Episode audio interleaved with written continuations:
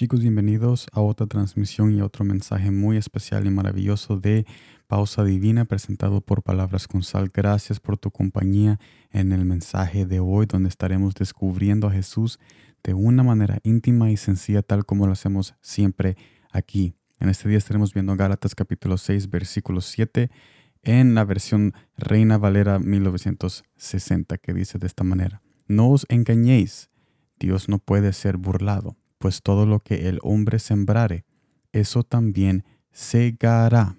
Eso también segará. Esto me lleva al primer punto. ¿A dónde es que tú y yo, tú y yo estamos sembrando? ¿Y sembrando qué?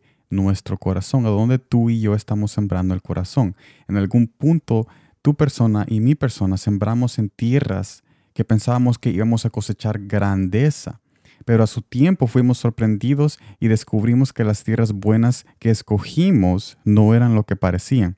Y ese es el problema, que este mensaje da luz, que nosotros tengamos el reconocimiento y esa sabiduría de que el problema es que nosotros estamos escogiendo las tierras con nuestros ojos y no con la verdad que viene de parte de Dios. Si Dios nos dijo algo en su palabra, usemos su palabra para escoger a dónde vamos a sembrar nuestros deseos y anhelos y no usemos nuestros corazones y ojos que muchas veces nos engañan.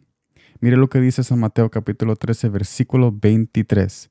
Mas el que fue sembrado en buena tierra, este es el que oye y entiende la palabra y da fruto y, produce a ciento, a sesenta y a treinta por uno. Jesús nos invita nos invita con este pasaje y con el pasaje original, nos invita a reconocer de que sembremos en Él y en su palabra, donde allí no nos deja y nunca nos dejará abandonado. Tenemos que sembrar nuestros corazones y mentes en su palabra para que los frutos que demos sean decisiones que no nos vayan a destruir y decisiones que van a llevar nuestro entorno y nuestros familiares a una bendición, paz y victoria que Jesús quiere darnos. Es tiempo de reconocer de que la buena tierra es Jesús y su palabra y que tenemos que reconocer también que hemos pecado en pensar de que hay otras tierras mejores fuera de Jesús y su palabra, menospreciando lo que Él es.